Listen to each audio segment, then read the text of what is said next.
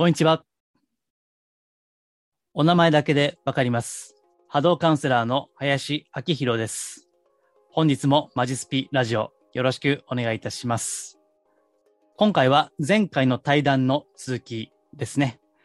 え霊能力とは何かという話を最初にしています。えあとですね、え前回の続きですから、脅し系、まあ、人を怖がらせる、えそういった残念なスピリチュアルですね。まあ、それはもう、スピリチュアルとは言えないんですけども、そういったものを見抜くポイントをいろいろ対談の中でお話をしていますので、ぜひ、最後まで、まあ、怖い内容ね、一切ありませんからね、楽しんでお聞きいただければと思います。あとですね、この対談はあと1個残っているんですけども、これはいつも毎週金曜日に更新をしているんですけども、まあこの話続くのもね、ちょっと3週間になっちゃうんで、次回は週半ばで出したいと思いますので、えぜひそれも楽しみにしていてください。えでは、その本題に入る前にお知らせですけども、7月の9日、あともうちょっとですね、ワークショップを行います。え自分らしさを取り戻し、真の幸せを生きるということですね。心理学とスピーチャル、その統合したワークです。え理屈ではなくて、五感を働かせ、イメージを使って、その、例えば、あの世の観点から自分自身を見ていくっていうね、そういった、まあ、スピーチャル的な部分ではあるんだけども、決してオカルトではない。まあ、いつもこのマジスピというコンセプトでやっている通りですね、地に足をつけてやっていこうということで、これにご参加いただければですね、日常の中で実践してスピーチャルを生きるということですね。まだ枠、申し込みの枠がありますし、これ初回なんで、めっちゃ安いです、初回は。4時間半やって2000円です。えめっちゃ安いんでね、えぜひ、えご参加いただければと思います。え概要欄にその詳細のリンクを貼っておきます。はい。では、本題に移ります。収録内容をお届けしますので、どうぞお聞きください。でもっと言うと、霊能力って何ですかって話なんですね。はい。霊能力とは何か。はい。あの、もうその、その理解が、もうこれとは間違ってるんですよね。そうやって目に見えないはい。もの、はい。例えば目に見えないものを、例えばチャネリングしたり、はい。オーラを見たりとか、はい。霊能力をそれだけに特化してるんですよね。はい。うん。いわゆる目に見えないものを扱うことが霊能力だと思ってるわけです。この人はね。うーん。でもそれも違うんですね。本当は。他に、うんどんなことが？うん。はい。じゃあ、えっと、これはちょっとね、えっと思うかもしれないけども、はい。えー例えば、野球選手、はい。うん、将棋の、あの、藤井聡太さんみたいなね、うん。将棋ね、はい。とか、あるいは普通の、あのーえースーパーではい。働いていらっしゃるね、あの、し品出ししたり、うん。で、レジ打ちされてるとか、あるいは飲食店うんはい。とか、あと、大工さんとかね、はい。いろんな、まあ、ありとあらゆる職業。はい。そのすべては、はい。ある意味では、霊能力なんです。ちょっと深すぎてわからないですね。ですよね。すいません。そうそう。だから、えって思うでしょ？はい。だからこれ何かというと、うん。人間は何なのかって話なんですよ。根本的に。うん。そのマジスピ的にね、真のスピリチュアル的に考えたときに、はい。人間というのは、霊なんですね。霊。ああ、人間の本質は霊なんですね。そうですね。はい。まあ、スピリットと言ってもいいですね。はい。だから、えっと、ボディとマインドとスピリットね。うーん。はい。うん、これで人間は成り立ってるわけです。はい。人間の本質は魂であり、うん。霊であり、はいそ。してスピリットなんですね。となると、人間の本質は霊であれば、たとえオリンピックの選手だろうが、うん。飲食店でね、鍋、鍋振ってる人だろうが、うん。スーパーで働いてる人だろうが、あの、知的な弁護士とかね、医者だろうが、全部霊能力なんですよ。うん。根本的に考えると。そう、そうですね。ちょ、ちょっとまた、あの、深く考えてみます。うんその辺はその霊の、定義ですね。はい。みんなそれぞれ能力があるわけですよ。うん。そうですね。うん。それは才能とか天分とかね。はい。みんな天分、天から分けられた能力なんですね。うん。天から分けられた才能だから天才って言うんですね。うん。みんなそれぞれ強みがあるんです。うん。うん。だから、それを使って、生計を立てているわけですね。それぞれね。そうですね。はい。うん。だから、みんな、それは霊的な能力なんです。はい。で、ということは、その、みんな、まあ、ある種みんなサービス業なんですよね。そうですよね。自分の労力を使って、うんなんて言うんですかね、人うん。のために何かをしているっていううんことですから。はい。うん。例えば大工さんが、うん。あの、ネジ、ネジ、ネジのね、うん。ネジを打つ位置の、すごい職人さんってね、あ手先でもう0.01ミリレベルでわかるらしいんですよ。ずれ、ずれてるのがね。あ。へ触るとね、はい。もう、あ、これずれてると。はい。もう、本当ミミリ、ミリの世界が、はい。その人は職人さんを手手に触れるだけで分かっちゃうみたいなね。うーんう。ん。あと、あのー例えば昔の宮大工さんとか、うん。もう木に触れるだけでね、うんこれはいいとか悪いとかうん。分かっちゃう。うん。まあ直感ですよね。はい。うん。あれ、霊能力ですよ。え、これまで培った経験と、なんていうんですか、そういうのではなくてっていう。ことなんです使っね。た経験、スキルと、はい。そして本人の勘ですね。うん。スキルを、腕を磨いていくほど、直感が冴えてくる。うーん。あるいは、もう熟練の経営者だと、はい。もう人を採用してね、はい。もうそれで採用してミスってね、うーん。そういうことを繰り返してるから、うーん。あのー、ほんとね、すごい、あの、経営者は、もうパッて見ただけでね、はい。占い師以上に能力発揮しますよ。うーん。人を見抜く力ね。うん。私もあの過去、もう超有名な経営者の人がいてね、うん。大学時代に、まあ、ひょんなことからお世話になったんですよね。はい。で、パッと見た瞬間言われましたよ。あ、林くんね、君はね、将来、あうん、人と違うことするよって。へえ。まだ二十歳ですよ、私。へえ。すごい。大学生なんで。うんで、まだスピリチュアルやろうと思ってないしですからね。うんけど、そういうこと言われたんです。うんこれって霊能力じゃないですか。本当ですよね。うん例なんかあったんですかね。ああったんですかね。うん、だからね、あのーそうやって人間って能力を磨いていくと、まあ、インスピレーションですね。あうん。例えば、ね、ばさっきの経営者だったら、これは絶対売れるとかね。あ。うんまだ世に出ていないものだけど、これは絶対売れるみたいな。うんそういうことがもう直感的に分かったりする。うん占い行くよりよっぽど精度が高い。うんこれ霊能力ですよね。そうですね。うん。普通に、うんなんて言うんですか、なんか作物育ててて、うんなんて言うんだろう、天気とかも気温とかも普通だけど、ちょっと見てみるか、みたいな、うんそういうタイミングとかも、霊能力とかなんですかね。だから、今晴れてるけどうん、あ、これ後で大雨降るんだとかね。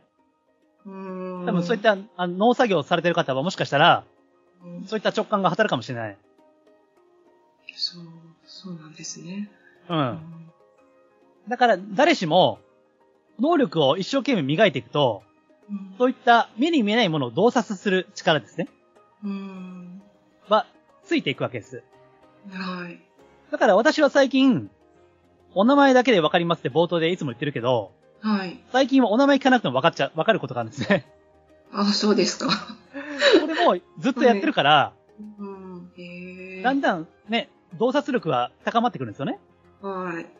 うん。だから、まあ、どの仕事においてもね、はい。飲食店でもそうですよ。お客様の顔見ただけで、うんあ、ちょっと怒ってんなとかね。うんあ、なんかすごい気にされてるなとか、うんホテルマンとか、じあの、一流のホテルマンとかそうじゃないですか？あ、わかる。え人の感情がわかるっていう。そう。もうお客様の姿ね。ああの、通り過ぎるだけで、あ、そう、これも面白い話聞いた。あの、そのホテルマンから前、はいカウンセリングがあった時に、はい。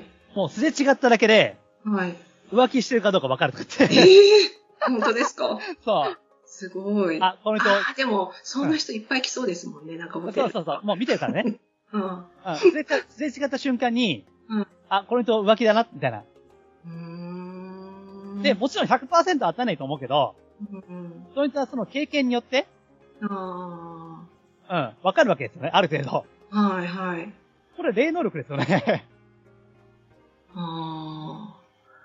じゃあそんなこと言ったら私とかでもなんかよく文章とか見直すんですけど、うん。もう間違いなさそうだなと思ったんですけど、なんとなくちょっとこの文字調べてみようと思ったら、うんあここ違ってるっていうのをああ見つ。けることもあるんですよ。うん。それ霊能力。よかったと思うんですけど。そう、それ霊能力ですよ。あ、そうなんですか。そうですよ。うんうん、みんな霊能力です。だから、うんその、どんな仕事であれ、うん一生懸命やっていけば、必ず目に見えないものへの洞察力が高まってくるんですね。霊能力ですよ。うんそうなんだ。すごい。だから、誰しもが、本当は霊能力者なんですね。ただ、この、この世においては、目に見えないもの、なぜか肉眼で見えないものを扱う、私みたいなスピーチャル系？うんっていうのは、なんか知らんけども、なんか特別、みたいになってるんですよ。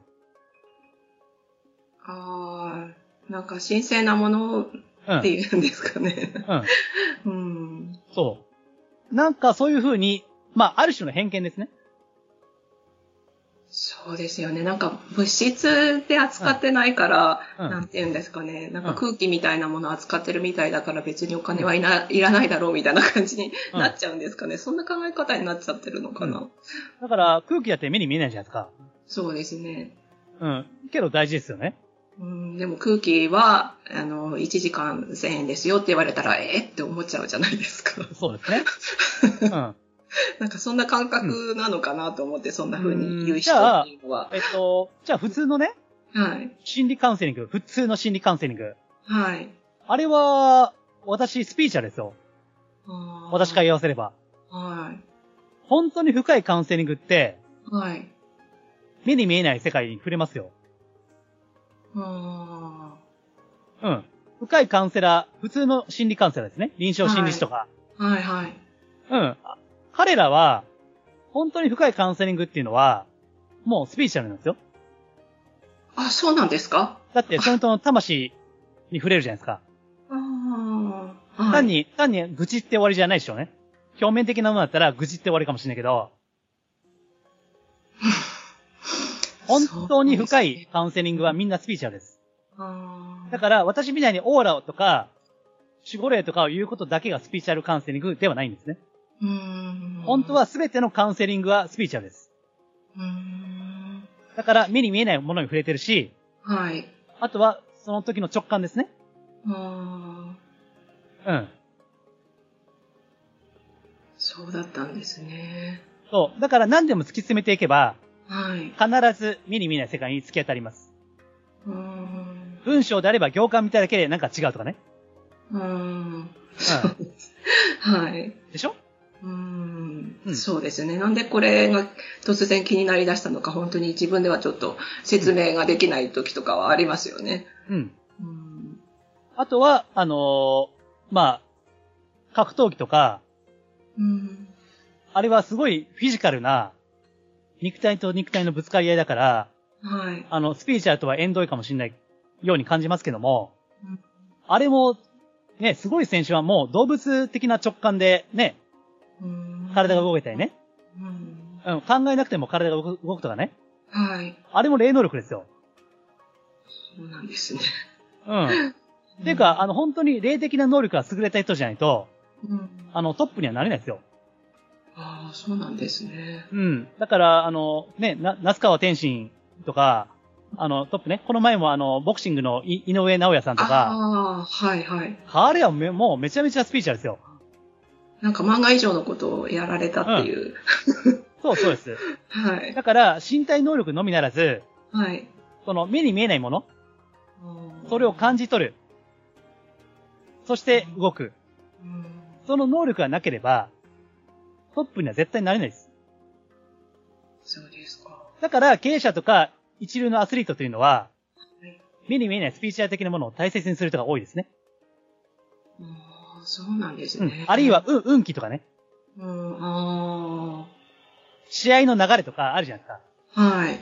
うん。それは、もう自分の力を超えたものって分かってますから、彼らは。へえ。流れってあるんですよ、絶対。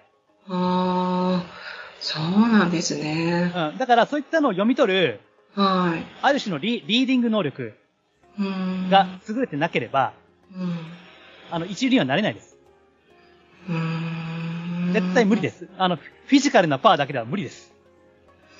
じゃあ割となんて言うんですかね、あのー、基礎的な部分を整えるためにっていうか、はいうんなんかコンディションの維持のためにそういうふうに利用するする方がいらっしゃるってことなんですね。そうそうです。うんんでよくね、スポーツ選手が、はい。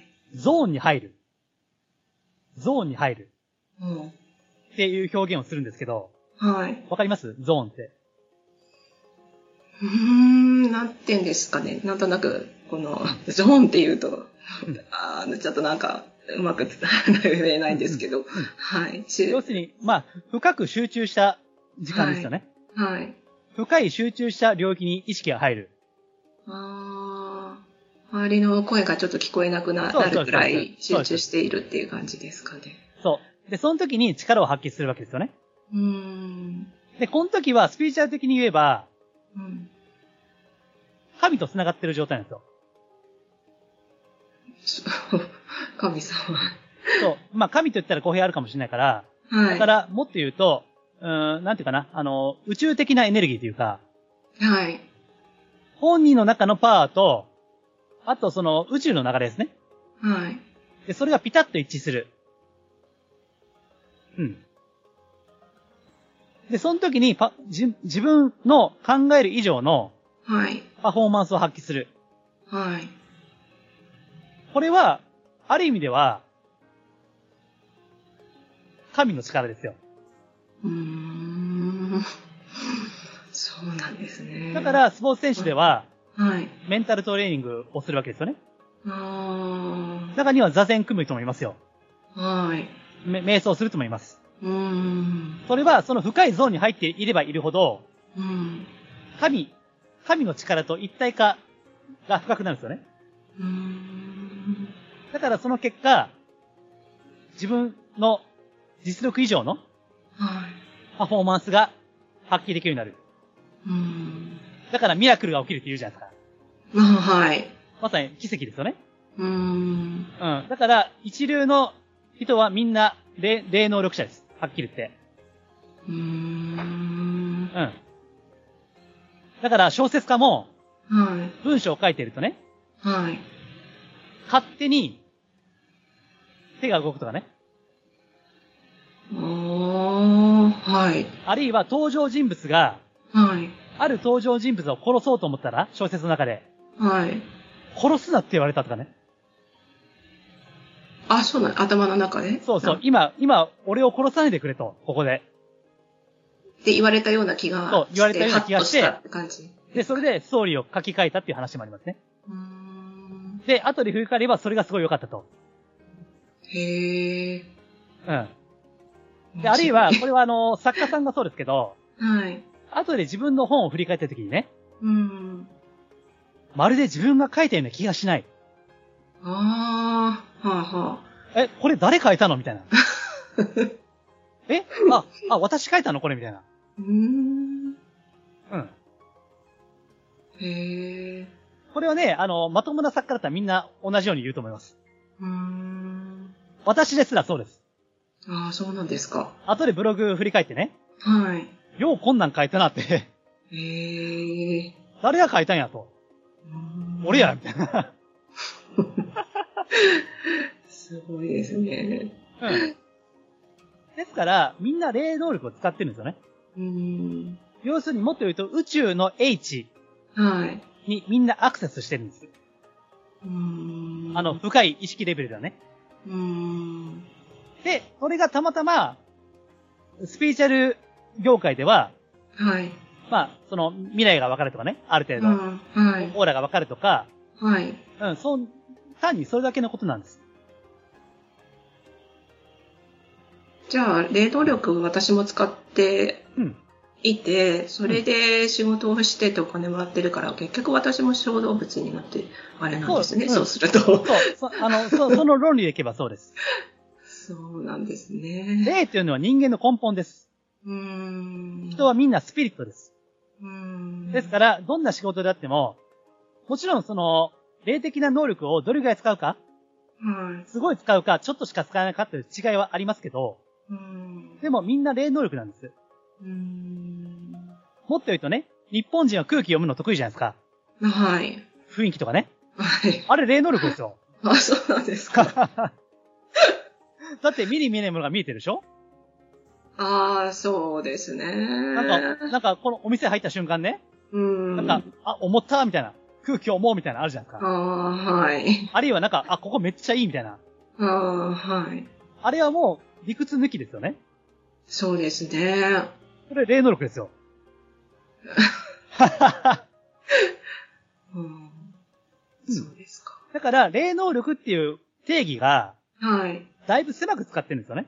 普通は。ああ、その、ブログの方は、はい、特に。はい。うん。だから、それで、えっ、と、霊能力を使うやつは、うんなんか、、みあの、小動物なんとかね。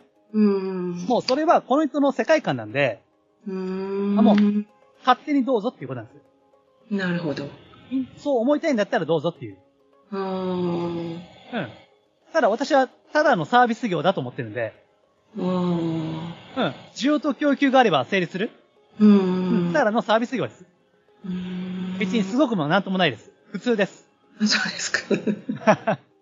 へえ、そうなんですね。私から見れば、スポーツ選手とか、はい。私手先めっちゃ不器用なんですけど、はい。手先器用な人のはもっとすごいと思ってます。個人的にね。うーんうん、そういう人のがもっとすごいです。私からすれば。いや、そう 私はどっちもないからな。いやいやいや。はい。でも、あの、さっきおっしゃった通りね。はい。だからこの文章なんか、なんか気になるなと思っていたら、はい。誤字脱字があったと。そうですね。で、な、どうしてそれが気になったのって言われても、まあ、わからない。ななんか急に調べ、これなんとなく調べてみようかなって突然思っただけなのに、うんそこが間違ってたとか、うんえーまあ、特、っていうことがよくあるなと思って。え、あの、それ、霊能力なんで、えーえ、あの、死んだら小動物になります。おめでとうございます。パチパチ。こんなに一生懸命やってて、そう思でしょ？の嫌ですね。そうそう。だからね、はい。あの、話、まあ元に戻りますと、はい。そうやって自分の言いたいことを言ってね、はい。人を怖がらせて、はい。喜ぶっていう悪趣味なんですね。うで、しかも、あの、一見すごい正しいように感じるから、ん余計立ち悪いんです。そうですね。で、難しいのは、はい。こういったスピーチュアル系の文章っていうのは、99%が正しいように見えるんです。は例えばこのブログの文章って、あはい。多分結構一見まともなことをたくさん書いてますよね。そうですね。うん。ここがあの難しいところで、はい。99%は正しいことを書いてるんです。へえ、そうですか。そう。ところが残りの1%ではい。毒を盛るんですよね。うーん、まあ、書き方次第っていう捉え方でいいですか？そう。だから、ら、そこは難しいところで、うん、小さじ1杯ぐらいの毒を盛るんですよね。うーん。で、人間は恐怖とか、はい。恐れはい。の方が、あの、動かされやすいので、うーん。今の例の感染症もそうですよね。ああ、そうですね。怖い、怖いってね。あれが怖いってねう。ん。はい。うん。怖い方がうん人間をコントロールしやすいんですね。うんだから、アホアホな、アホな占い師とか、うん、あの、スピーチャル系の人は、恐怖で支配するんですよね。うん、例えば、月に1回相談来ないと、うん、ダメになるぞとかね。うん、あるいは、あの、憑依。憑依ってちょっと取り憑かれてる、ちょっとマニアックなあれなんですかね。はい。それも週に1回、はい。あの、私のとこ来ないと、はい。お前はダメになるみたいなね。そうやって、恐れさせて、はい。コントロールするわけです。まあ、それは、それはダメなんだけども、かといって、無料じゃないと、あの、小動物になるとかね。はい。同じですよ。根本は。うんうん。だから私、この人は昔から知ってるけど、はい。あの、もうだ、ダメな人の典型ですね。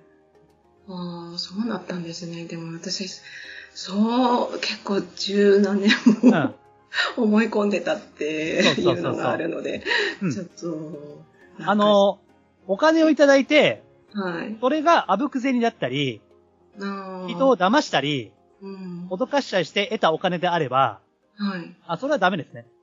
ああ。うん、それはダメです。うんただ、、ちゃんと納得がいく、うんお互いに納得がいくサービスを提供して、あるいは提供されて、うんいうのが、が成立してるんであれば、うん、全く問題ないですね。ああ、そうなんですね。うん。でも当たり前ですよね。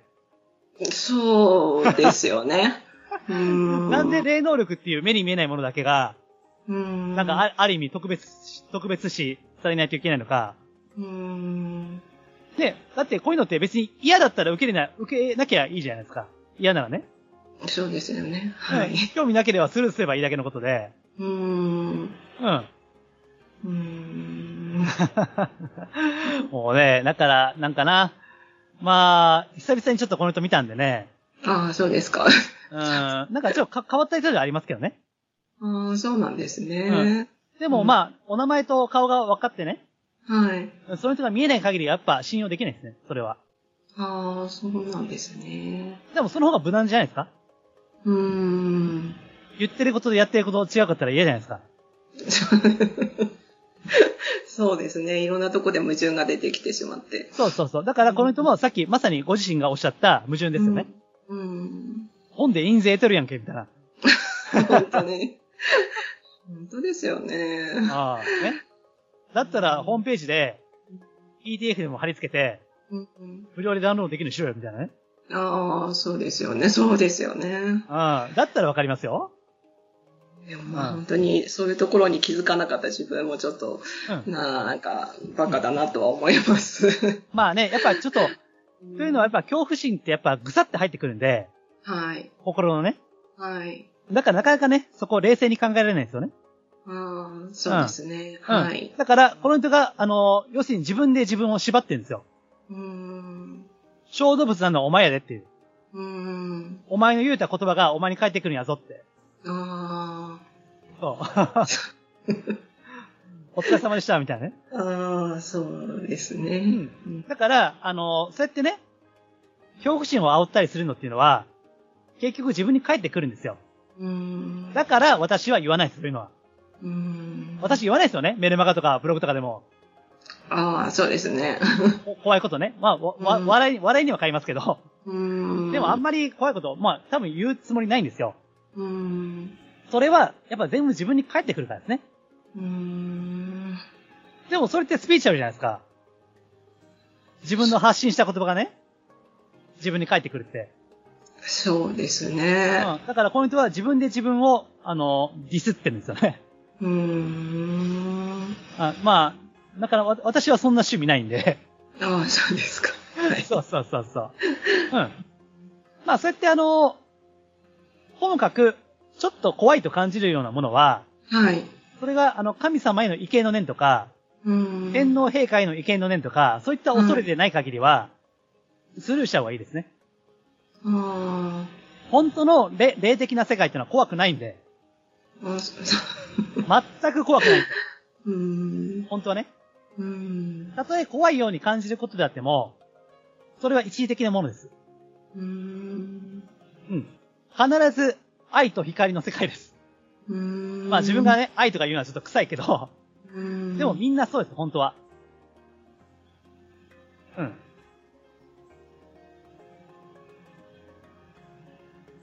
OK ですか？はい。はい。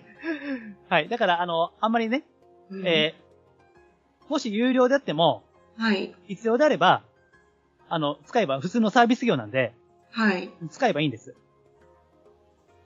そうですよね。はいあ。くまでそれは一つの、あの、考える情報に過ぎないんで、そうですね。でも、あのーあの、この間の質問にもちょっと書いたんですけど、はい一応その前世っていうのがあるとして、うんで、今回生まれてくるときに一応全部の記憶をなくして、はい。あの、来てるのに、うんなんか守護霊様のこと知りたくなったとか、過去世のこと知りたくなったっていうので、うん知るっていうのはいいことなんですか？悪いことなんですか？どうなんですその辺がなんかちょっとえわからたとえ。たとえその過去世の記憶を消されたとして、はい。で、例えばスピリチュアル系のサービスを受けて、はい。あなたの過去世はこうですよとはい。言われたとしても、うん。例えば、まあ、お私はあの、これ表では言わないんですけど、はい。人間がどれぐらい生まれ変わってるかはい。っていう回数がね、ある程度わかるんですよ。へえ。うん。でもこれは絶対言わない。はい。あの、これ別に、これを商売する気ないんだけど、はい。ただ、例えば仮にですよ、仮に、はい。その人が100回はい。過去生まれ変わったとしますね。はい。100回。もうこれ仮ですよ。うん。でね、その100分の1を聞いたところで、はい。ほとんどわかんないです。うん。じゃあ、それを知ったからどうするんだってね。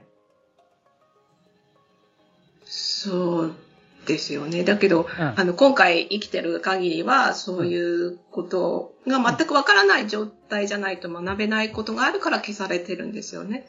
ああ、まあそうですね。うん。だから、その、守護霊様に、私どうしたらいいですか？とか、ななんていうの、そういうのも聞くっていうのも、なんていうか、ルール違反っていうんですかね、なんかズルしてる感じになるのかなってちょっと思ったりもして、だから本当はなんか守護霊様が思ってることを聞いてみたいけど、あ、あ。なのかなって自分でやんなきゃやっぱダメだよなとかって、なん。かそこでなんかちょっと、ああ、あれ、なんか、カンニングしてる感じですかあそうそうそうそうそう。そうなる、なると、やっぱり、ちょっとそれはやっぱり、自分がまた死んだ時にね、あの時ズルしたでしょって言われてしまったら、なんかそれも嫌だなって思うから、なんか、なかなか聞けない。聞き、あー本当には気になるけれども、うんうん。あのーそこは、えっと、なんていうかな。例えばさっきの過去世であれば、はい。例えば1時間のカウンセリングではい。過去世を知ったとしても、はい。例えば過去の人生で、えー80年生きたとすれば、はい。本当は80年分からないとダメですよね。あーそうですね。80年の人生を、はい。例えばその過去世の指摘が正しいとして、はい。1時間ぐらいのダイジダイジェストで、はい。それを聞いたところで、うんじゃあそれを今どう活かすか。うん。だから過去は過去なんですよ。はい。だから過去世を知ったところで、今に直接役に立つわけではないんですね。そうですか。でもなん、なんていうんですかね。過去こんな職業をしていたっていうので、自分の想像膨らませて、うんじゃあこんなことも学んだんじゃないかな。こういう思いもしたかもしれないって勝手に想像して、じゃあ今世の自分はこんな風に頑張ろうかなっていう風に思うことはないですか？うん。だから、例えば、えっと、過去は、はい。えー、すごい、あの、恋愛ばっかりでしたと。過去世はね。